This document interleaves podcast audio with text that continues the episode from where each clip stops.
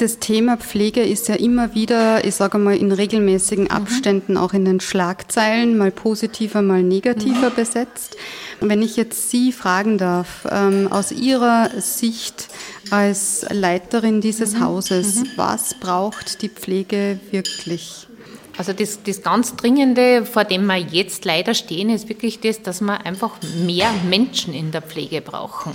Ähm, und ich glaube, an dem, wenn, wenn genug Personal, und dieses genug ist natürlich zu definieren, ja, weil man könnte immer sagen, es ist nie genug, aber wenn man sagt, man hat wieder genug Personal, dann glaube ich, lösen sie auch viele andere Themen auf. Also, weil man weiß ja, das, was ist belastend, ich formuliere es jetzt sozusagen positiv, wenn der Dienstplan möglichst stabil bleibt über ein ganzes Monat, dann ist das einfach was, was ganz, ganz wichtig ist für alle Mitarbeiterinnen. Ja? Und wenn man nicht jetzt ständig dann einspringen muss, weil wieder äh, jemand ausfällt, das gehört halt auch dazu. Jeder kann krank werden. Aber ich muss irgendwie so viel Personal haben, und das ist halt, ja, das muss man auch so sagen, das ist echt verbockt worden, die, die letzten äh, zwei Jahrzehnte. Das hört man jetzt eh genug. Und ich glaube, das ist das ganz Wesentliche. Und da wird jetzt auch äh, nicht mehr Geld irgendwie wirklich dran was ändern, sondern ich glaube wirklich, dass wir das brauchen, dass man das tun kann und das mit, mit Freude tun kann. Und ich bin ja total stolz auf so Mitarbeiter, die dann auch sagen können, die Freude überwiegt der Belastung. Ja, weil manches Mal ist es schon, hat man das Gefühl, ja, es kann auch umgekehrt sein, weil es ist ein herausfordernder und anspruchsvoller Job, von dem man aber ganz viel zurückkriegt. Und dieses Positive, das gehört halt auch wirklich viel dargestellt. Also dieser Gewinn aus der Arbeit mit den Menschen. Es, aber es gibt so viele anstrengende Jobs, das ist nicht nur die Pflege. Aber in der Pflege habe ich wirklich auch diesen Vorteil, ich gewinne so viel. Ich lerne, so wie es auch die Frau Kendelbacher gesagt hat, ich lerne viel über mich, ich lerne viel über das Leben, ich lerne auch viel über das Lebensende. Ähm, man lernt auch viel über über soziale Konstellationen, Familiengefüge. Also ich glaube, da kann man wirklich, wenn man offen ist, kann man sich ganz, ganz viel mitnehmen. Jetzt werden die Menschen ja immer älter. Mhm. Wie glauben Sie, wird es in Zukunft funktionieren mit so, mit so Lebensformen, Lebensgemeinschaften? Braucht es viel mehr solche, solche Häuser, Gebäude wie das jetzt hier oder wie, wie, wie kann das funktionieren? Mhm. Also rein, wenn man, wenn man jetzt an sich selbst denkt oder an, an das eigene soziale Umfeld, dann weiß man ja, dass wir immer wahrscheinlich jetzt noch individueller sind als die Bewohnerinnen, die jetzt bei uns wohnen.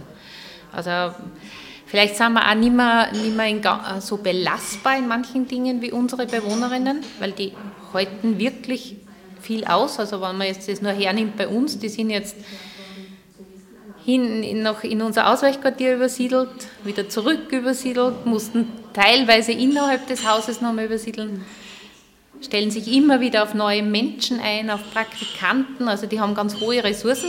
Das weiß ich nicht ganz, ob wir das auch mal alle so schaffen. Aber es, glaube ich, wird, wird einfach viele Wahlmöglichkeiten in der Zukunft brauchen. Also ich weiß jetzt nicht, ob jeder von uns jetzt wirklich dann die Person ist, die dann sagt, ich ziehe in ein Seniorenwohnhaus. Also gibt es da dann auch genügend? Kann man die personell überhaupt auch in der Zukunft noch besetzen? Und ich glaube, dass da wichtig, oder eine Möglichkeit wäre, dass man einfach sagt, es gibt irgendwie eine Art Grundkapital und mit dem kann ich mir dann die Möglichkeiten irgendwie vielleicht wie am Baukosten zusammensetzen, äh, die ich für mich ganz individuell brauche. Also dass man da ein bisschen wegkommt von, von dem ja jetzt doch starren. Jetzt gibt es halt mobile Pflege oder die 24 Stunden und da gibt es ein paar Ergänzungen wie eine Tagesbetreuung dazu und dann gibt es halt nur die Alternative äh, wirklich vollstationär und Hausgemeinschaftskonzept ist halt eines davon, aber es ist trotzdem, ich lebe hier 24 Stunden und unser Wunsch wird wahrscheinlich auch einmal sein, dass wir eigentlich möglichst lange zu Hause bleiben möchten. Ne? Weil das ist schon, wenn ich vorher ein Haus oder eine schöne Wohnung gehabt habe und reduziert bin auf ein Zimmer, wobei auch das wieder manche sehr schätzen, sich um nichts mehr kümmern zu müssen, mhm. ballastlos geworden zu sein, es kann auch Vorteile haben. Aber ich glaube, so ein Baukastensystem, dass ich sage, es gibt, es gibt einfach mehr Wahlmöglichkeit, mehr Freiheit auch in dem.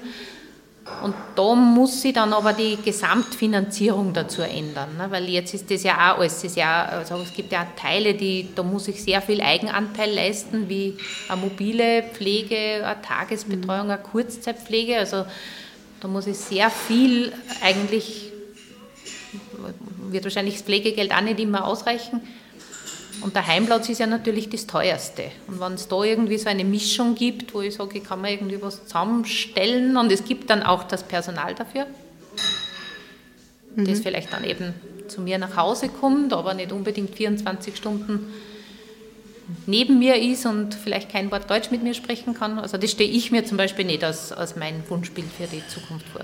So individuell wie der Mensch selber ist, so individuell soll er sich das auch ein bisschen aussuchen können, so gut es halt geht. Genau, so mhm. gut es halt geht. Und auch von Bauträgern her, dass man sagt, ja, ich meine, das, was jetzt ja schon ein bisschen beginnt, wie so Wohngemeinschaften, mhm. wo man dann nochmal sagt, ja, es können, was ich, fünf, sechs alte Menschen zusammenwohnen und die organisieren sie das, was sie brauchen. Wenn man sich einfach anschaut, wie viele Menschen zu Hause gepflegt werden, von den Angehörigen, aber auch von der 24-Stunden-Pflege, das ist ja beides. Äh, wann, wann jetzt sind wir da auch gerade in dieser Runde, vier Frauen, ein Mann, ja, vier Frauen, die, die voll berufstätig sind. Äh, wir, wir können jetzt irgendwie äh, unsere alten Eltern nicht pflegen. Also das, das, das geht jetzt irgendwie gar nicht. Ja? Wenn wir immer älter werden, dann werden auch die pflegenden Angehörigen immer älter. Also das ist, glaube ich, nicht der, der Plan, der irgendwie gut aufgehen kann. Ja.